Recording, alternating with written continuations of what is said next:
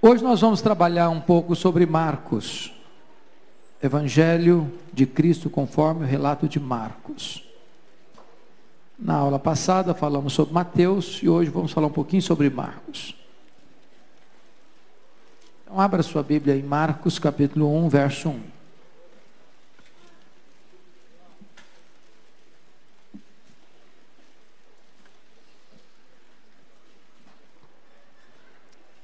Princípio do Evangelho de Jesus Cristo, Filho de Deus. É, a nossa, o nosso propósito aqui, como o pastor Erival disse, é um panorama bíblico. É impossível você expor o Evangelho de Marcos é, numa aula. É, quando eu estava expondo Marcos lá em Vitória, eu gastei 42 ah, dias, 42 exposições para expor Marcos. Mas hoje nós vamos dar uma introdução do livro, para você ter uma visão panorâmica do livro. A primeira coisa que eu gostaria de informar é que o Evangelho de Marcos é considerado um dos evangelhos sinóticos, que é Mateus, Marcos e Lucas. Essa palavra sinótico não aparece aqui, mas é conhecido de todo mundo que Mateus, Marcos e Lucas são sinóticos, essa palavra sinótico significa ver conjuntamente. Então, esses três evangelistas olharam praticamente de forma muito semelhante para Jesus. Embora com as suas distinções, com suas ênfases peculiares, mas esses três evangelhos são mais parecidos. Tem uma mesma perspectiva, Desses evangelhos sinóticos, Marcos é o mais breve, é o mais curto. Também é sabido, e pouca a, divergência há nesse campo, de que Marcos foi o primeiro evangelho a ser escrito. É curioso que Marcos não foi apóstolo. Portanto, Marcos não teve ah, o privilégio que ah, Mateus, por exemplo, teve de andar com Jesus, de escutar diretamente de Jesus. Alguns estudiosos creem que Marcos, sendo filho na fé de Pedro, escreve o seu evangelho na perspectiva de Pedro. E se ele é o primeiro evangelho a ser escrito, então, diz William Barclay, que ele é o mais importante livro do mundo porque serviu de fonte para os outros evangelhos. E é o primeiro relato escrito da vida e do ministério de Jesus Cristo que a humanidade conheceu. É muito possível que este evangelho tenha sido mesmo o primeiro evangelho a ser escrito, para vocês terem uma ideia, dos 661 versículos de Marcos, 606 são reproduzidos em Mateus. Apenas 44 desses não, apenas 31 destes ah, ah, ah, não estão em Lucas. E só 24 versículos de Marcos não estão presentes em Mateus e em Lucas, respectivamente. Portanto, dá a impressão que Mateus e Lucas encontraram em Marcos uma importante fonte quando foram escrever o seu evangelho.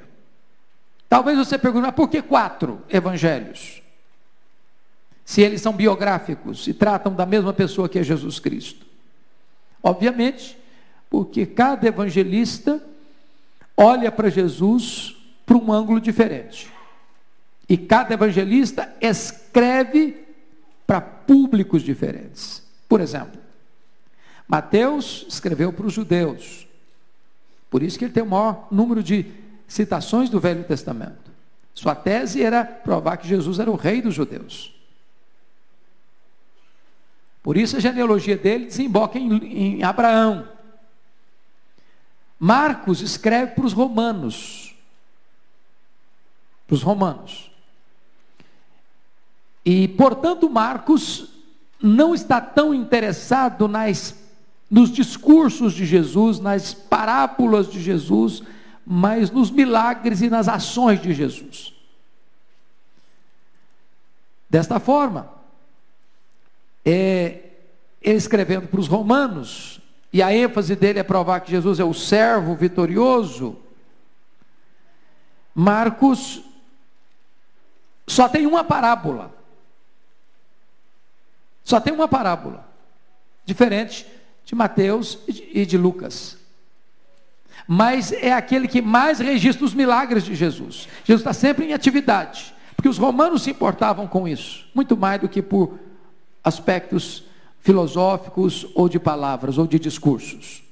Então, vamos dar uma olhadinha neste evangelho. Introdução a ele. Primeiro vamos ver o autor do evangelho de Marcos. Quem é esse Marcos aqui? Primeiro que não aparece evangelho segundo Marcos. Ele é um autor anônimo. Você deduz que é Marcos. Mas não está no corpo do texto dele o nome dele, como autor. E ele é conhecido como Marcos ou como João Marcos. Ah, esse nome duplo é que João é, é o nome judeu e Marcos o seu nome romano. Juntando os dois, judeu e romano, João Marcos. Quem é esse camarada? Primeiro, Atos 12, 12, diz que ele era filho de Maria, uma cristã que hospedava os cristãos em sua casa. Então, Duas coisas decorrem aqui. Primeiro, a família dele era uma família abastada. Tinha uma casa grande a ponto da casa dele ser um local de reunião dos crentes. Segundo, você fica informado que se ele era filho de Maria e a igreja reunia na casa dele, ele era um camarada familiarizado com as coisas de Deus. Segunda informação sobre ele, Marcos participa da primeira viagem missionária de Paulo e Barnabé. E você nota que quando Paulo e Barnabé foram a, a, a Jerusalém para levar uma oferta, ao sair de lá, levaram consigo Marcos, Atos 12, 25. E ao levarem Marcos, ou João Marcos, de Jerusalém para Antioquia, da Síria, de onde partiu a primeira viagem missionária, esse moço, que era também primo de Barnabé, acompanha Barnabé e Saulo nessa primeira viagem missionária.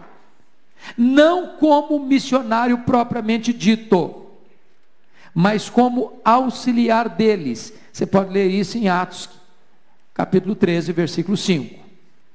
E a palavra auxiliar é a palavra ruipereta, que é uma palavra que descreve aquele que serve, mas no mais inferior grau. Tem diáconos, tem dulos e tem ruipereta. Ruipereta é o servo no grau menor. Era é, aquele que era assistente dos, dos, dos, dos dois missionários. Terceiro, esse Marcos é aquele cara que vai desistir da primeira viagem missionária em Pérgio da Panfilha, Atos 13, 13. A pergunta é por que, que ele desistiu? Por que, que ele voltou para a casa da mãe? Muito provavelmente porque era muito jovem e pensou que missões era turismo e não era e ficou meio chocado com esse negócio. Segundo, porque quando ele sai de Antioquia, da Síria, com Barnabé e Saulo, o líder da caravana era o seu primo Barnabé. Em Pafos, muda o comando. E Saulo, que passa a ser chamado de Paulo, assume a liderança. E ele deve ter pensado: sobre a liderança do meu primo eu tinha coragem de ir, mas sobre a liderança desse eu não vou. Terceira possibilidade é que diz Gálatas 4, 14 a 16, que Paulo prega o evangelho pela primeira vez na Galácia por causa de uma enfermidade física. Consta a Bíblia que Paulo sai de Antioquia da Síria, mas não consta que ele sai doente. Mas consta a Bíblia que ele chega no destino da primeira viagem missionária doente. Portanto, concluímos que ele contrai essa enfermidade no caminho. E muito provavelmente em perto da Panfilha, uma religião alagadiça, pantanosa, de forte incidência de malária. É muito provável que Paulo tenha contraído malária no mesmo lugar onde João Marcos voltou para a casa da mãe dele. Eu não quero ficar doente, estou muito jovem para morrer ainda. Vou sair dessa zica aqui. Quem é esse João Marcos? João Marcos é aquele camarada que foi rejeitado por Paulo na segunda viagem missionária, capítulo 15, 37 a 40 de Atos. E é curioso isso, porque Paulo radicaliza aqui. A gente até não entende a postura de Paulo. Fica assim, puxa vida, Paulo foi radical demais. Ele não, não cedeu um centímetro. Paulo diz para Barnabé: Não acho justo levarmos aquele que nos abandonou desde perto da família. Em outras palavras, comigo esse cara não vai, ele não serve para ser missionário, é muito imaturo, volúvel demais, não, não, na hora que a coisa pega, ele, ele, ele espirra, então comigo ele não vai não. E houve uma desavença entre Paulo e Barnabé por causa dele, o João Marcos. E então Paulo pega o Silas, que era profeta da igreja de Jerusalém, e vai para uma direção, e Barnabé investe ainda no seu primo e vai para outra direção. Quem é esse João Marcos? Agora aí um fato curiosíssimo. Esse João Marcos está junto com Paulo na sua primeira prisão em Roma. Você pode notar isso, Colossenses 4:10. A Bíblia não fala quando e nem como foi esta restauração de relações ou esta reconciliação de Paulo com João Marcos. Mas num dado momento da vida deles, essa, essa, essa, esse estremecimento acabou. E não só acabou, mas o João Marcos vai se tornar um servidor de Paulo, um companheiro de Paulo, um auxiliador de Paulo, quando ele estava preso na cidade de Roma, na primeira prisão. Quem pode ler para mim aí, Gálatas, ou melhor, Colossenses 4,10, em voz bem alta?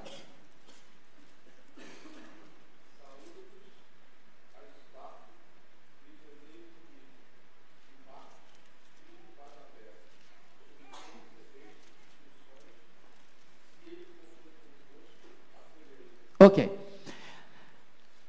Paulo ficou preso em Roma por volta do ano 61 a 63, na sua primeira prisão.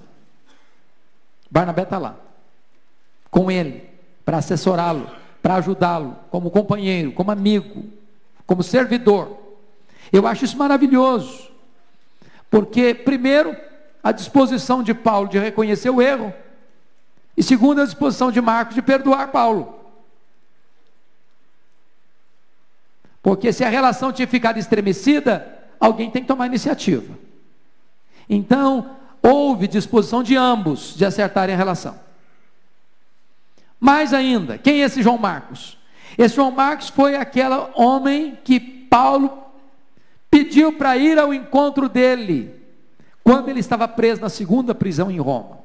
Isso é um fato curiosíssimo, irmãos, porque alguns estudiosos, sobretudo os de linha liberal, rejeitam as cartas pastorais, 1 Timóteo, Tito e 2 Timóteo, porque estas cartas não se encaixam no relato de Atos dos Apóstolos. Por que não se encaixam? Porque Atos dos Apóstolos encerra o seu registro com Paulo preso em Roma, certo? Essa é a primeira prisão. A motivação dessa prisão era a perseguição dos judeus. Está por trás dos judeus. Os romanos eram até muito mais é, amáveis com Paulo durante as viagens missionárias dele do que os judeus. Então essa prisão foi nos anos 61, 63. E aí Paulo sai dessa prisão. No ano 64 acontece, acontece a tragédia. Que tragédia que acontece? Quem se lembra? O que, é que acontece em 64, 17 de julho de 64? O incêndio de Roma. O incêndio de Roma. Obviamente, Paulo não está preso, Paulo está solto nessa época, fazendo o que nós chamaríamos da quarta viagem missionária. Possivelmente foi à Espanha, deixou Timóteo em Éfeso, deixou Tito em Creta, e agora, em virtude de uma perseguição que começa depois do incêndio de Roma, com um cunho diferente, que agora não é mais os judeus que estão por trás, são os próprios romanos, é o próprio império, é o próprio imperador. E quem é imperador nessa época? Quem, domina, quem governava Roma nessa época? Nero. Nero. Então começa a perseguição, e agora Paulo, sendo líder da igreja cristã, sobretudo na região de Roma, ele é procurado, ele é caçado, e ele é capturado outra vez. Muito provavelmente em Trode, na casa de Carpo. E agora é levado para Roma. Não para uma prisão como a primeira, que ele tinha determinadas liberdades, era uma espécie de prisão domiciliar. Agora ele vai para uma masmorra. A masmorra mametina, úmida, fria, insalubre, de onde as pessoas saíam leprosas ou para o martírio. Paulo está lá agora nessa segunda prisão, a partir do ano 64, e ele sabia que não sairia de lá, que tinha chegado a hora dele ser martirizado. Agora, capítulo 4, versículo 11 de 2 Timóteo, ele diz para Timóteo seguinte: quando você vier, traze com você João Marcos, porque ele me é útil no ministério. Tinha sido útil na primeira prisão e agora Paulo requer a presença dele de novo na segunda prisão. Quem é esse João Marcos? Conforme 1 de Pedro 5,13, ele é filho na fé do apóstolo Pedro. Pedro frequentava a igreja que ficava na casa dele. Tanto é que quando Paulo, Pedro foi solto daquela prisão lá em Atos 12, onde Pedro foi imediatamente depois de ser solto? Para a casa de Maria, mãe de João Marcos, onde a igreja estava reunida. Muito bem. Que Marcos é o autor deste evangelho?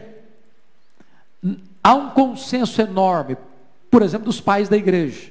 Todos os pais da igreja são unânimes, desde Papias, uh, Justino Mártir, Tertuliano, Clemente Alexandria, Orígenes, Eusébio, Irineu, todos eles deram testemunhos claros de que Marcos era de fato o autor deste evangelho, e na linguagem de Papias, o hermeneuta, o intérprete de Pedro. Então, é como se Marcos, que era filho na fé de Pedro, que conviveu mais com Pedro, escrevesse este evangelho é, pela visão de Pedro, pelos relatos particulares e pessoais que Pedro passou para ele. Muito bem, você pode perguntar agora: quando e de onde e para onde ele escreveu este evangelho? Bom, é muito provável, muito provável que ele escreve este evangelho antes da destruição de Jerusalém no ano 70. Porque não há nenhum relato no Evangelho da tragédia que acontece da destruição de Jerusalém, da expulsão dos judeus de Jerusalém. É muito provável que ele escreveu este Evangelho entre os anos 55 a 63. E eu quero crer que ele escreve esse evangelho logo depois, muito provavelmente, do próprio martírio, ou da, entre, ou melhor dizer, entre a primeira e a segunda prisão de Paulo em Roma. E ele escreve de Roma para os romanos. E notem vocês que ele tem não apenas o privilégio de ser filho na fé de Pedro, mas ele tem também o privilégio de agora, estando com Paulo preso na primeira prisão e muito provavelmente chegou em tempo na segunda prisão antes de tomar de Paulo, de escutar também pessoalmente Paulo nos seus relatos. Então ele está em Roma e ele escreve para os romanos, a partir de Roma sendo este então o primeiro evangelho a ser escrito. Muito bem. Como é que nós poderíamos chegar à conclusão de que Paulo escreveu para os romanos e não para os judeus? Desculpa, porque, obrigado, amado. Por que, que nós chegamos à conclusão de que Marcos escreveu para os romanos e não para os judeus? Que evidências nós teríamos neste evangelho para chegarmos a essa conclusão? Primeiro, primeiro, Marcos enfatiza mais as obras de Cristo que os seus ensinos. Por que isso? Porque os romanos não eram muito afeitos à filosofia, a palavras, a ensinos, mas a obras, às ações. E este evangelho, mais do que qualquer outro, a ênfase dele é sobre atividade. mais os milagres do que os ensinos. Para vocês terem uma ideia, tem 18 milagres registrados em Marcos, e apenas uma parábola. Jesus está sempre se movendo de uma ação para outra ação, curando os cegos, limpando os leprosos, levantando os paralíticos, libertando os possessos, acalmando as tempestades, levantando os mortos. Segundo, segunda razão, Marcos apresenta Jesus como servo. É por isso que você não encontra genealogia nesse livro, nesse evangelho. Não tem genealogia de Jesus. Por que não tem? Porque um servo não tem genealogia.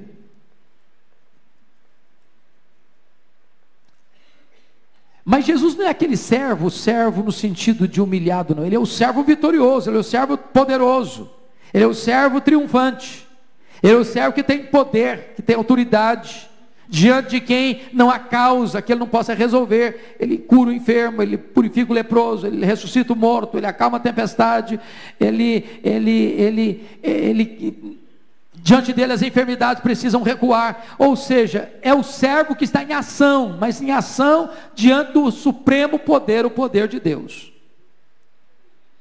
Terceiro, Marcos é o evangelista que explica termos judaicos para os seus leitores. Talita cume, que quer dizer, menina, levanta-te. Ele usa o termo da linguagem ou do aramaico, que é o mais aram, usa mais aramaico, os termos aramaicos dos evangelistas é Marcos. Mas ele faz, tem o cuidado de dar o termo e explicar. Isso prova o seguinte: que ele está escrevendo para um, para um povo que não tem familiaridade com essa língua. Ainda mais, Marcos preocupa em explicar costumes judaicos.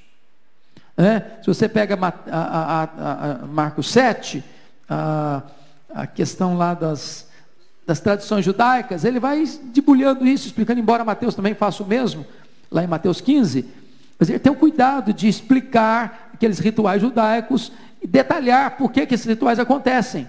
Ele está escrevendo para o povo que não é familiarizado com esses rituais. Por isso que ele não só expõe os, os rituais, mas explica o significado dos rituais. Que outro exemplo? A questão dos termos, palavras latinas que ele usa. Ele usa, por exemplo, legião, denário, quadrante, pretório, centurião, são todos termos latinos, termos romanos. Por que, que ele os usa com essa frequência? Porque o público dele é familiarizado com estes termos latinos. Pois bem, se Paulo, se Paulo, eu estou com Paulo na cabeça, né? Se Marcos escreveu de Roma para os romanos, a pergunta é: como é que estava Roma quando ele escreveu? Eu acho que todos vocês sabem que é, o imperador Augusto, César Augusto, morreu no ano 14 depois de Cristo. E César Augusto foi um fenômeno, um fenômeno, do ponto de vista administrativo. Ele chegou a dizer que recebeu uma Roma de barro e entregou uma Roma de mármore. Quando ele morre, quem assume o governo de Roma? Tibério César. Tibério César. Nesse período, embora Roma era uma grande metrópole, para vocês terem uma ideia, naquela época Roma tinha um milhão de habitantes. Você pensar, há dois mil anos, uma cidade com um milhão de habitantes, você está pensando em uma coisa fenomenal. Uma cidade de palácios. Cidade riquíssima, poderosíssima, mas ao mesmo tempo, do ponto de vista moral, estava numa profunda e total decadência. Alguns historiadores chegam a afirmar que todos os imperadores romanos eram homossexuais, exceto Cláudio, cuja esposa era prostituta. Esse era o cenário moral que estava no pano de fundo de Roma. Alguém chamou Roma de a cloaca do mundo. A cloaca do mundo. Então, a, o panorama era extremamente cinzento. Agora, se não bastasse essa corrupção moral, depois do ano 64, começa ainda uma brutal perseguição a partir de Roma contra os cristãos. Perseguição essa que vai durar praticamente mais de 250 anos, ininterruptamente. Quais seriam as características distintas deste Evangelho de Marcos? Primeiro, Marcos é eminentemente um evangelho querigmático. O que significa isso? Significa que Jesus em Marcos não é apenas aquele que opera milagres, mas aquele que prega, que proclama, que anuncia. Então ele é extremamente querigmático. Aliás, Jesus se apresenta nesse evangelho como pregador. Isso é, é importante a gente entender. Jesus foi um pregador. E às vezes, quando as multidões vinham para milagres, eles Não, eu, eu, eu vou para frente que eu vou pregar. É, eu, eu fui chamado para isso. Eu vim para isso, para pregar. Segundo, Marcos enfatiza a popularidade do ministério de Jesus. Em Marcos, Jesus está acompanhando, sempre sendo acompanhado por multidões, multidões, multidões, multidões. E ele está fazendo, fazendo, fazendo, fazendo. Terceiro, Marcos enfatiza a questão da identidade de Jesus, com mais do que qualquer outro evangelista. Por exemplo, tu és o meu filho amado, quem é este que até o vento e o mar lhe obedecem? Seus contemporâneos interrogavam: não é este o carpinteiro, filho de Maria? Herodes pensa que ele é João Batista, que ressuscitou. Outros pensam que ele é Elias, que voltou. Ainda outros pensam que ele é um profeta. Os demônios confessam: Tu és o Santo de Deus ou o Filho de Deus. Seus parentes diziam: Está fora de si. Os rabinos dizem: Está possesso. Pedro confessa: Tu és o Cristo. Para Bartimeu, ele é o filho de Davi. Até Judas o identifica: É esse. Caifás pergunta oficialmente: És tu Cristo? E Pilatos: És tu rei dos judeus? e recebe a resposta: Eu sou, tu dizes. O comandante diz: verdadeiramente este é o Filho de Deus. Em outras palavras, em Marcos há um cuidado especial de definir quem é este Jesus. Ele é o servo de Deus, o servo vitorioso. Muito bem. Quando se fala em, em, em Marcos enfatizar as ações de Jesus, há uma palavrinha grega, eutis, que é traduzida por imediatamente, logo ou então, que aparece 40 vezes em Marcos. Então, então, imediatamente, logo, em seguida. É como se Marcos tivesse assim, num, num, num cadenciamento que não pode parar. Ele faz isso, enter faz outro, imediatamente faz outro, em seguida faz outro, em seguida faz outro, logger faz outro. É, é como se Marcos estivesse assim, numa corrida, e não parar essa corrida, não tem é, é, estágio de descanso. Ele está sempre em ação. Essa é a ênfase de Marcos neste evangelho. Muito bem, amados. É, eu gostaria agora de pensar com você a mensagem central deste evangelho e aqui tirar algumas conclusões. É, talvez você pudesse comigo agora é, olhar um pouquinho do conteúdo dele. Então eu queria pensar em quatro pontos aqui.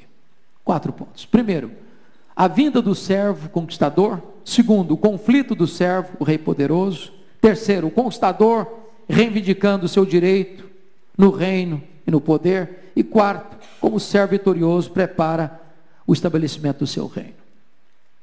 Se você notar, agora abra lá em Marcos. Vamos pensar um pouquinho juntos.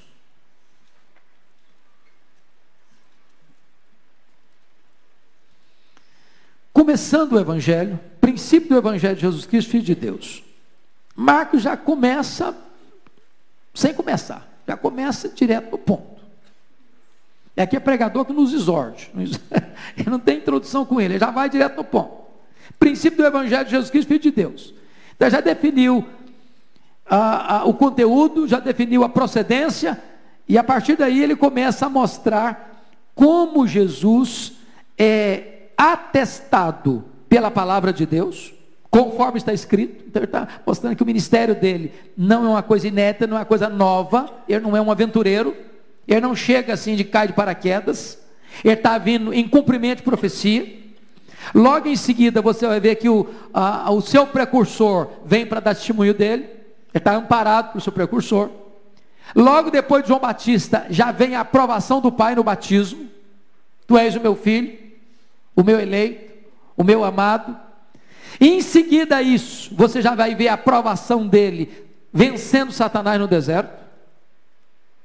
Então, no capítulo 1, há uma saraivada de informações que retratam para nós a aprovação dele como filho de Deus que veio para trazer-nos o evangelho. O que você vai perceber a partir daí é Jesus Cristo é, voltando para Galileia, no versículo 14, pregando o evangelho de Deus e dizendo: o tempo está cumprido, o reino de Deus está próximo, arrependei-vos e crede no evangelho. Isso é essência. Isso é evangelho. Evangelho é isso. É pregar que o homem é pecador, precisa se arrepender e precisa crer. Fora disso, é perfumaria. Isso é essência. Isso é essência. E aí, a partir desse momento, ele vai chamar discípulos para acompanhá-lo. E nós vamos ver as primeiras obras de seu poder, curando, demoniado, curando a sogra de Pedro, curando muitas outras pessoas. E uma série de, de, de, de informações aí de curas. Cura do leproso, né? a cura de um paralítico Cafarnaum. E Jesus vai ah, intensificando o seu ministério de operação de milagres, aliviando pessoas, transformando pessoas, manifestando o poder de Deus. Mas logo em seguida, eu queria chamar sua atenção a partir do verso 12, 13, capítulo 12, 13, que começa conflitos. Os conflitos. Aliás, nota de rodapé: não dá para fazer a obra de Deus, no poder de Deus, sem enfrentar resistência e conflito. É, eu, particularmente, como cooperador do pastor Ival, estou muito entusiasmado com a dinâmica da igreja, com a disposição da igreja crescer, e estamos animados com isso. Muito animados. Mas certamente nós enfrentaremos tensões e conflitos. Porque é uma contrapartida, irmãos. Tenho, tenho certeza disso. Tem contrapartida. Porque sempre que a igreja prega, cresce, isso desperta oposição do inferno. E nós precisamos estar atentos para que, quando as tensões chegarem, isso não nos desvie do foco, isso não nos tire do objetivo, isso não nos faça dar marcha ré. Isso é muito importante. Aí você começa a perceber Jesus alistando seus súditos, chamando Levi, e é curioso que quando Jesus chama Levi, quebra um paradigma. Quebra um paradigma. Porque ele chama um camarada que é odiado pelo povo. Odiado pelo povo. O coletor de imposto era o cara mais odiado pelo povo. Como é que funcionava isso? Deixa eu só dar uma, uma, uma dicasinha aqui, porque eu acho que vocês sabem, só para refrescar a cabeça de vocês. Roma não tinha um sistema de imposto de renda tão elaborado como temos hoje. O que, que Roma fazia para recolher impostos em todo o império? Roma concedia direitos de pessoas para pessoas fazerem esse serviço para eles. Por exemplo, vamos pegar São Paulo. Então vamos pensar, um maioral dos publicanos chegava para o imperador, ou tinha contatos com os diretos do imperador. São Paulo precisa arrecadar tanto de dinheiro para os cofres de Roma. Contrato fulano, fulano é o responsável por toda São Paulo, cidade de São Paulo. Tem que entregar X para os cofres de Roma.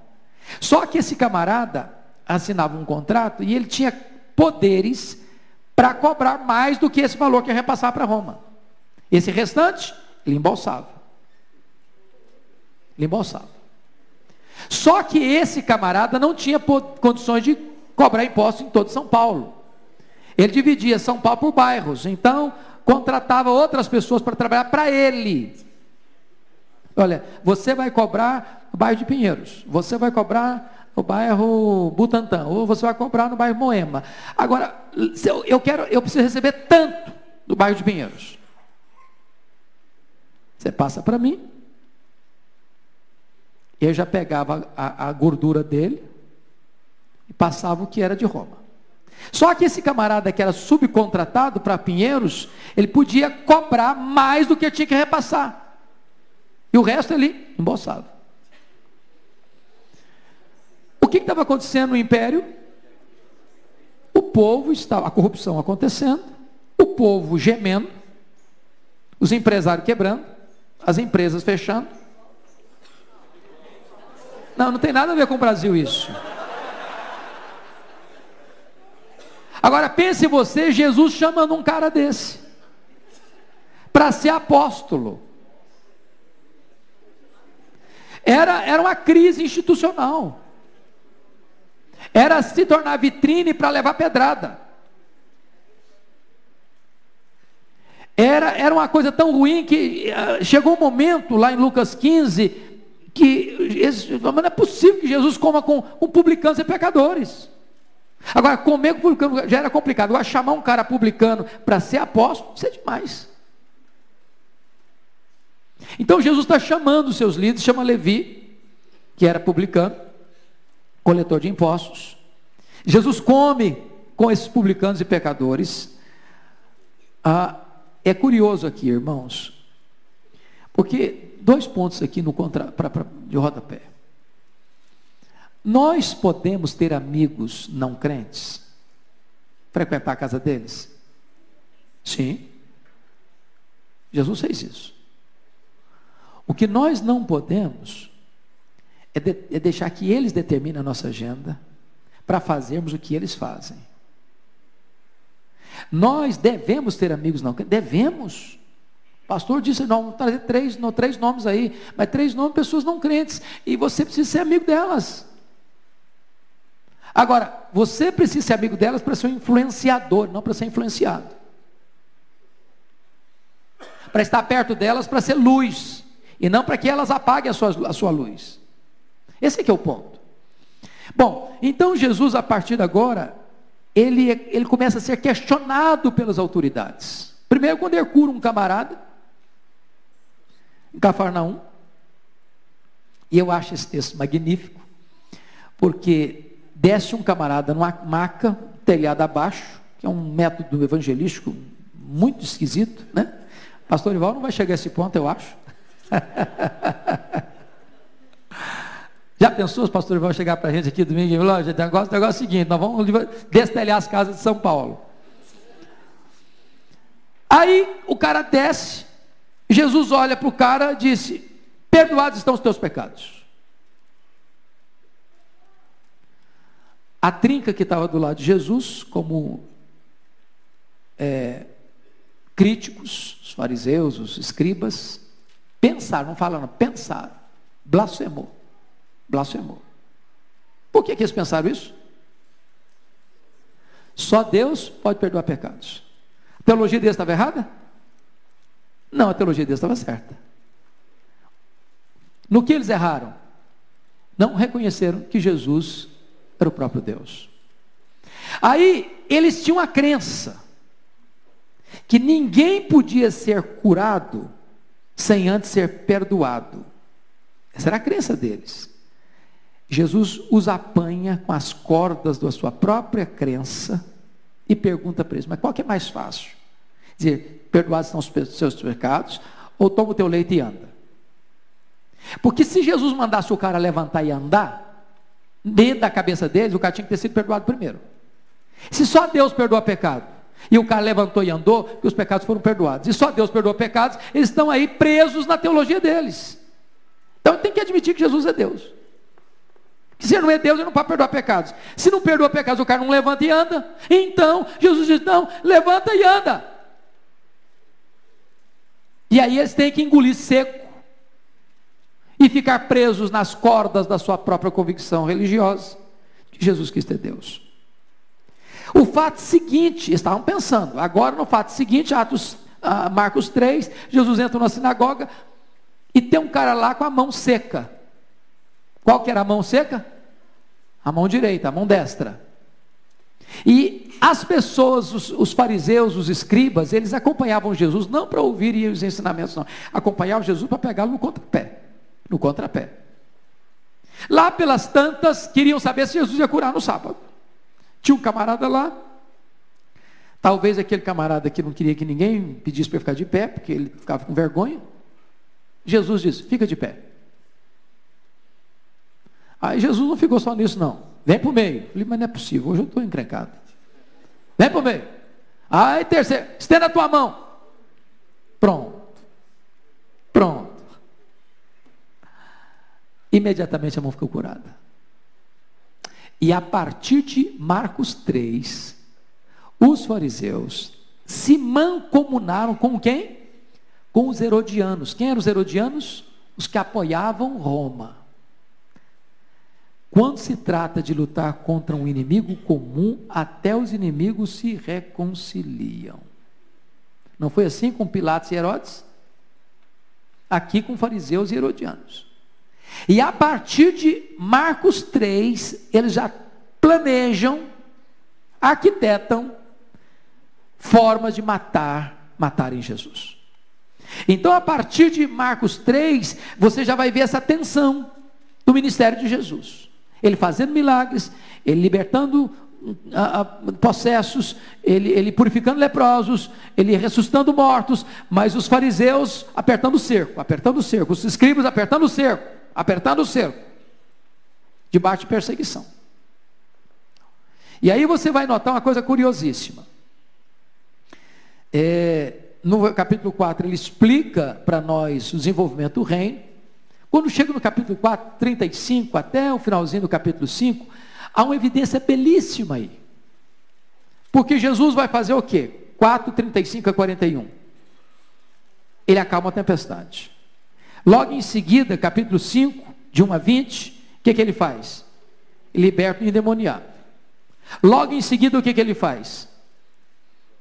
Ele cura aquela mulher hemorrágica. Logo em seguida, o que, que ele faz? Ressuscita a filha de Jairo. Por que que Marcos coloca isso? Tudo junto.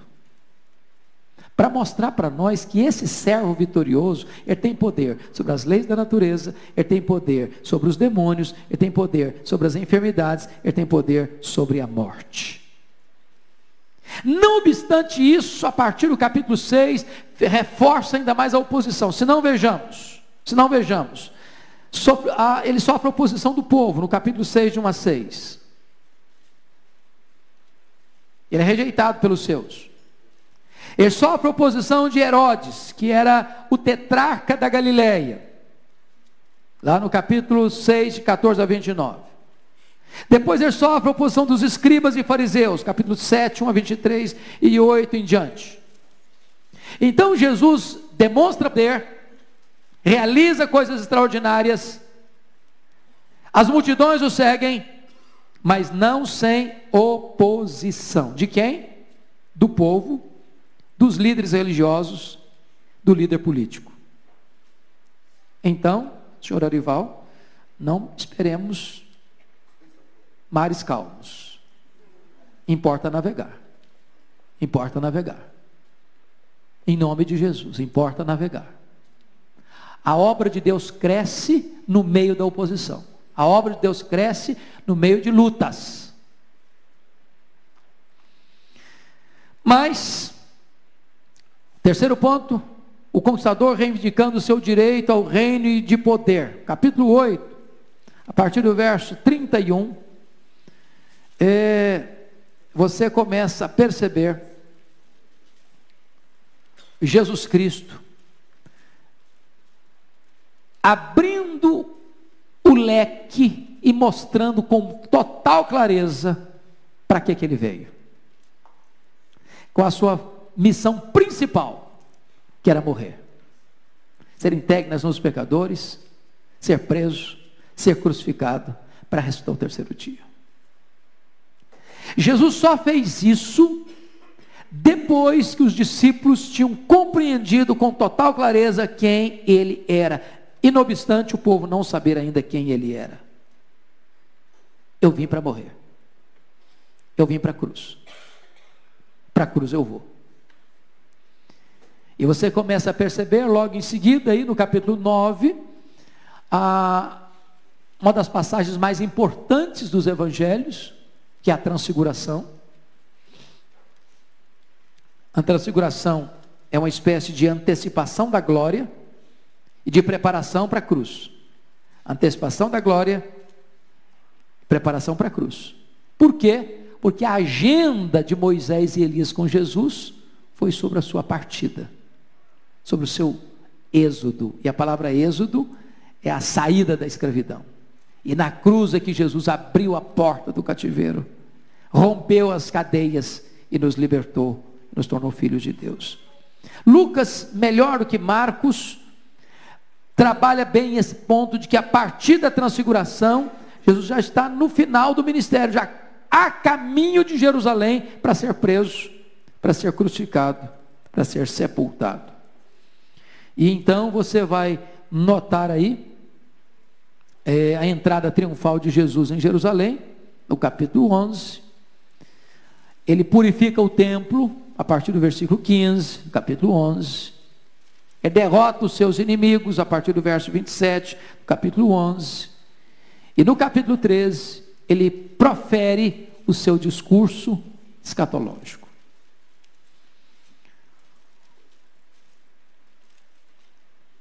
Então notem, notem que ele ele é atestado para o que veio fazer pelas escrituras, pelo precursor, pelo pai. É credenciado a fazer o que, faz, o que está fazendo, porque ele vence Satanás. Ele chama alguns para segui-lo. Ele começa o seu caminho itinerário pregando, pregando, curando, libertando. Ele enfrenta hostilidade. E a hostilidade vai crescendo, crescendo, crescendo, crescendo. A hora que chega o seu momento, eu diz: Eu vim para isso, eu vim para morrer. Então não esperem que é, eu vou ser um Messias político, que eu vou ser um Messias para fazer apenas milagres, curar doentes, libertar possessos, ressuscitar mortos. Eu fiz isso como evidência de que eu sou o Messias. Eu fiz isso para provar que eu sou filho de Deus. Mas a minha missão de fato, eu vim para isso, para ir para a cruz. E é para a cruz que eu estou caminhando. E se você perceber, Marcos é esse evangelista que vai preparando, vai afunilando esse caminho para mostrar esse cenário para nós.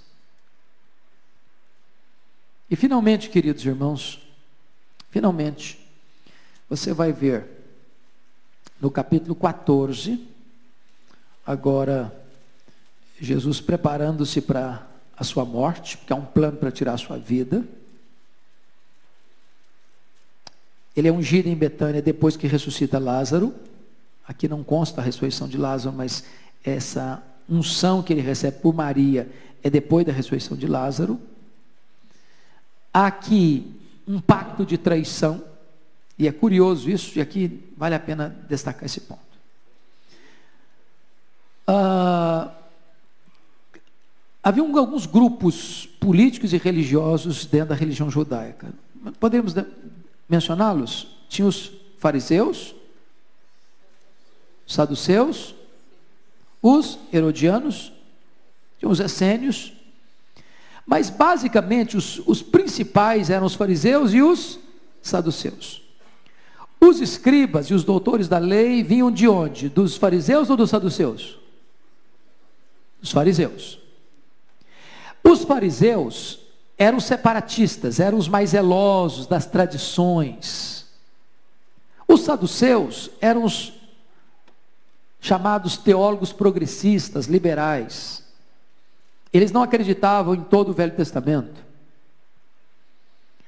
Eles não acreditavam, por exemplo, em ressurreição, não acreditavam em anjos. Mas eles, numa espécie de cooperação com Roma, receberam de Roma o privilégio de fazer o quê? Tomar conta do templo. Era uma mina de ouro. Uma mina de ouro. O templo era uma mina de ouro. Por quê? Porque tinham suas festas. Tinham três festas nacionais: Páscoa, Pentecostes, Tabernáculos. Essas festas vinham gente do mundo inteiro. Do mundo inteiro. Várias nações, os judeus espalhados pelo mundo vinham para lá, para Jerusalém. O que, que fazia? Tinha os sacrifícios. O cara não podia comprar nenhum animal para sacrificar, nenhum objeto para o altar, com dinheiro estrangeiro. Tinha que fazer o quê? A troca da moeda, o câmbio. Só que esse câmbio era feito na praça do templo, sob a orientação ou sob o comando dos saduceus. Só que na hora de trocar, tinha um ágio. É, a palavra certa é ágio? Hã? De um ágio. Pesado. Pesado. Para quê? Desembolsarem. Desembolsarem. Então o tempo virou uma praça de negócio. Não só de negócio, não é negócio honesto, não. Porque se fosse um negócio honesto, pelo menos, para facilitar a vida do povo, ok, gente, para facilitar a vida de vocês, a gente faz um câmbio aqui mesmo na praça. Não, era para ganhar dinheiro, era para assaltar o povo. Jesus chamou de covil de ladrões. O que é, um covil? Hã? É um lugar que a pessoa se esconde ali para rapinagem, exploração. Então, Vejam vocês que no começo do ministério de Jesus, quem está por trás da perseguição a Jesus são os saduceus ou os fariseus? No começo. Fariseus ou saduceus? Não estou entendendo, vocês estão falando. Os fariseus.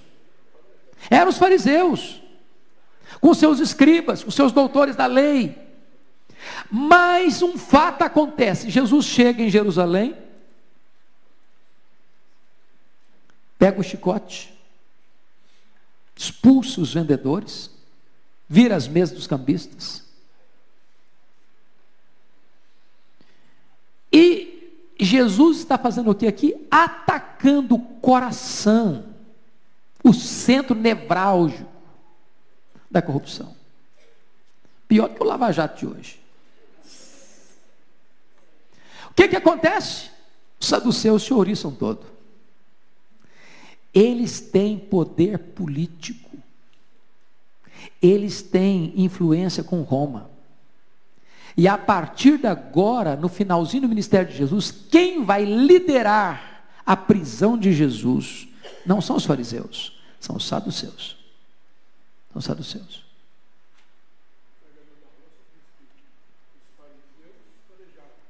Isso. É mais ou menos isso.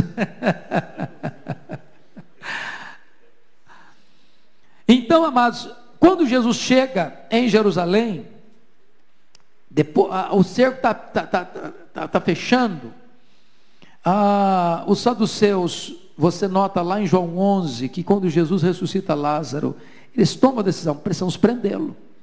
Precisamos prendê-lo. Eles pediram uma, um documento, olha, quem tiver notícia do paradeiro dele, porque Jesus não ficava assim de cara limpa na rua também não. Prudência não é antônimo de fé. Prudência não é antônimo de fé. Jesus só se manifestou, botou a cara na rua, quando ele disse: Chegou a hora, esta é a minha hora. Então ele entra, ele entra em Jerusalém.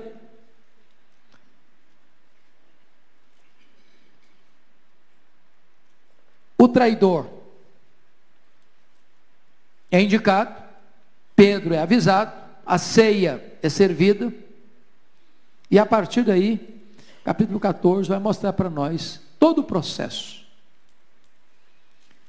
Nada pega Jesus de surpresa, ele está crono, cronologicamente definido e cronometradamente definido. Ele sabe o que vai acontecer, passo a passo. Ele sai do cenário, vai para o Getsemane. Do Getsemane, ele enfrenta a mais titânica batalha em oração, sem poder ter a companhia dos amigos dele. É curioso que ali no Getsemane, Mateus relata isso. Ele admite a dor dele para si mesmo. Ele admite a dor dele para os seus discípulos. Ele admite a dor dele para o Pai. Mas ali, numa batalha de sangrento suor, ele triunfa. Ele vence. Ele é consolado. E diz a Bíblia que ele se levanta com todo vigor e é João que nos informa isso. Quando a turba chega com porretes, com paus, com espadas, é Jesus quem dá o primeiro passo adiante e pergunta: Quem buscais? A Jesus Nazareno, eis-me aqui.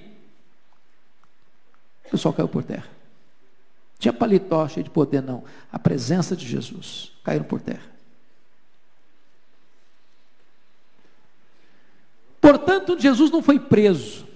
Jesus se entregou. Não prevaleceram sobre ele. Ele se entregou.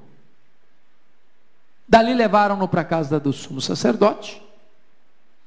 Quem era o sumo sacerdote? Quem lembra? O sacerdote era Caifás, mas o sogrão dele era o Anás. E o sogrão, embora já tivesse deposto pelos romanos, ainda tinha muito mais influência política e religiosa que o genro Caifás. Por isso, Jesus não foi interrogado por Caifás. Jesus foi interrogado por Anás.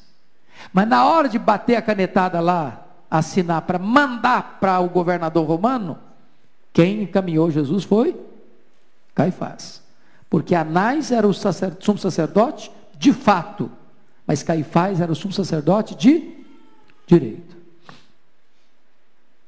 Pois bem, dali Jesus sai no Sinédrio, na quinta-feira à noite, ele é acusado de, de blasfêmia, e na sexta de manhã o Sinédrio percebeu que uma coisa estava errada. Que uma acusação puramente religiosa não encontraria respaldo diante do governador romano.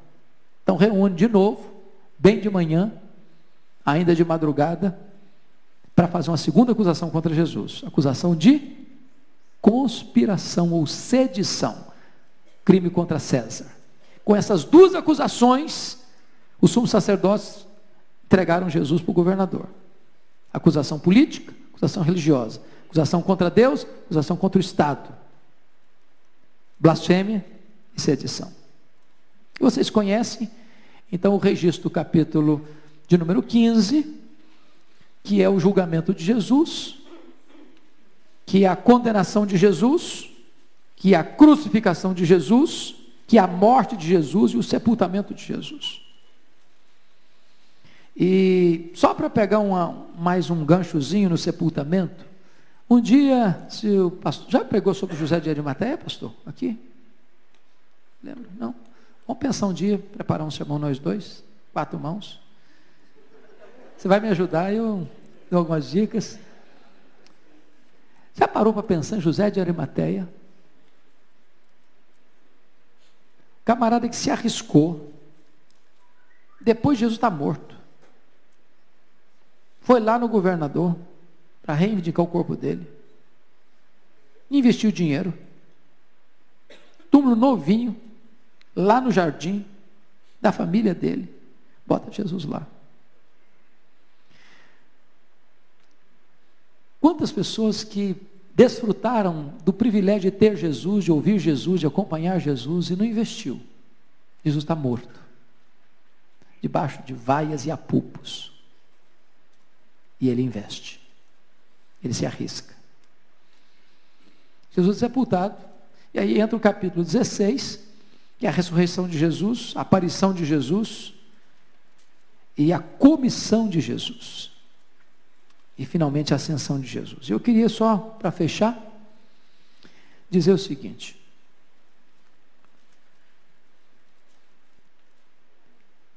se Jesus fez tudo por você e por mim, o que, é que ele espera de mim e de você? E o que ele espera de mim e de você não é um pedido, não é uma sugestão, é uma ordem.